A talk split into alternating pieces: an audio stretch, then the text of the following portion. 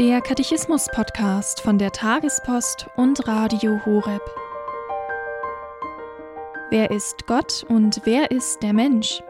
Das Kompendium, die Kurzfassung zum Katechismus der katholischen Kirche, gibt darauf Antwort. In diesem Podcast geht es anhand des Katechismus um die grundlegenden Fragen des Menschseins und des Menschen nach Gott. Heute die Folge 150 über die Sendung der Kirche.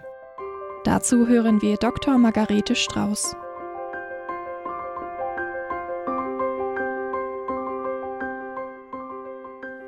Welche Sendung hat die Kirche?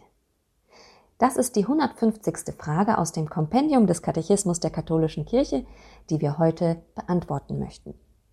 Das Kompendium gibt folgende Antwort. Die Sendung der Kirche besteht darin, das von Jesus Christus begonnene Reich Gottes zu verkünden und in allen Völkern zu begründen. Sie stellt hier auf Erden den Keim und den Anfang dieses rettenden Reiches dar. In den Artikeln 767 bis 69 im Katechismus der katholischen Kirche wird diese sehr zusammenfassende Antwort etwas weiter entfaltet. Und da wird dann als allererstes Matthäus 28 zitiert oder ähm, ja, umschrieben und weiter ausgefaltet.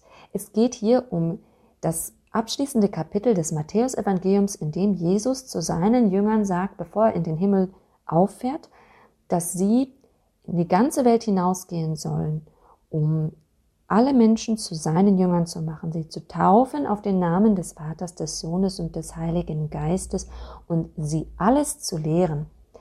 Gemeint ist hier also der Missionsauftrag an die Jünger. Und das ist eben die Sendung. Sie sollen gehen in die ganze Welt und diese Botschaft, die Jesus ihnen beigebracht hat, ihnen vorgelebt hat auch, äh, diese Botschaft zu verbreiten, dass sie eben weltweit Fuß fasst und dass alle Menschen von dieser, ähm, von dieser Botschaft entzündet werden, dass sie Feuer fangen und dieses Feuer sich wirklich verbreitet. Wie Jesus sagte, wie ich wünschte, es würde schon brennen. Und deshalb, dieses Werk, das Jesus eben vollendet hat, das sollen seine Jünger jetzt weiterführen, fortsetzen, damit es niemals aufhört. Das ist zunächst einmal theoretisch angelegt, aber die Jünger gehen noch nicht in die ganze Welt hinaus, sondern sie gehen erstmal zurück nach Jerusalem, um dort auf den Heiligen Geist zu warten. Und er ist diese, ja, der Beginn sozusagen. Mit ihm und mit der Manifestation in den Feuerzungen, die auf die Apostel am Pfingsttag ähm, herabkommen, wird, werden sie erstmal entzündet und mit dieser Entzündung können sie dann hinausgehen. Zunächst einmal den ganzen Pilgern in Jerusalem äh, diese Pfingstpredigt halten, wie das eben der Petrus tut, und dann wirklich in die ganze Welt hinausgehen, um die Mission zu beginnen. Aber dafür brauchen sie den Heiligen Geist. Und das ist wirklich nicht zu unterschätzen. Ohne den Heiligen Geist können auch wir nichts tun.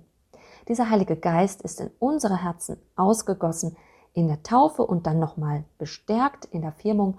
Und so können auch wir und sollen auch wir, denn das ist auch unsere Berufung, hinausgehen und allen Menschen ähm, diese, das Evangelium verkünden, zunächst einmal ähm, es vorleben. Ganz, ganz wichtig, das gelebte Beispiel.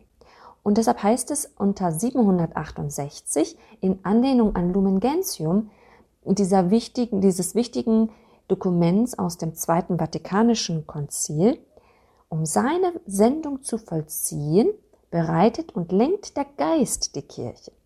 Das Subjekt ist der Geist. Er ist es, der bereitet und lenkt.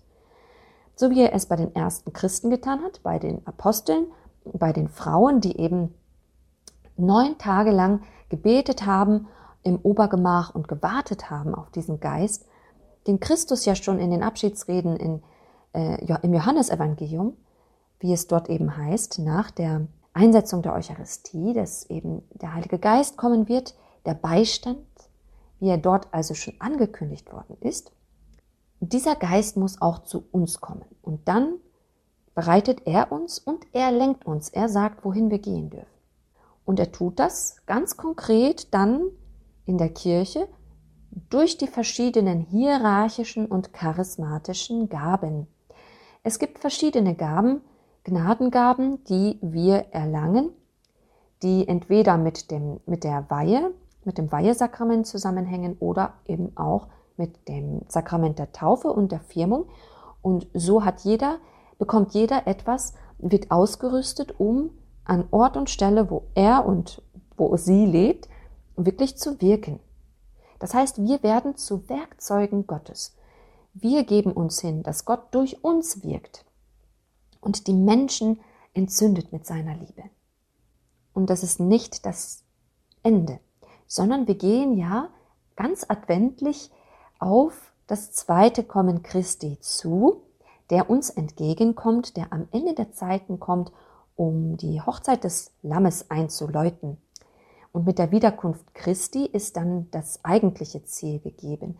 Das heißt, die Kirche ist unterwegs. Die Kirche ist auf ihrer Pilgerschaft, wie es im Katechismus heißt.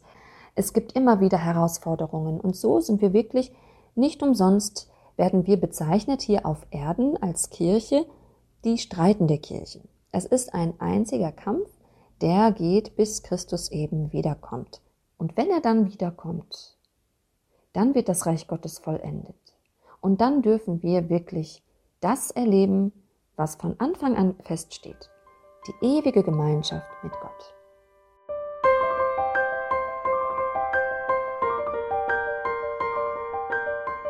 Das war die Folge 150 zum Katechismus mit Dr. Margarete Strauß.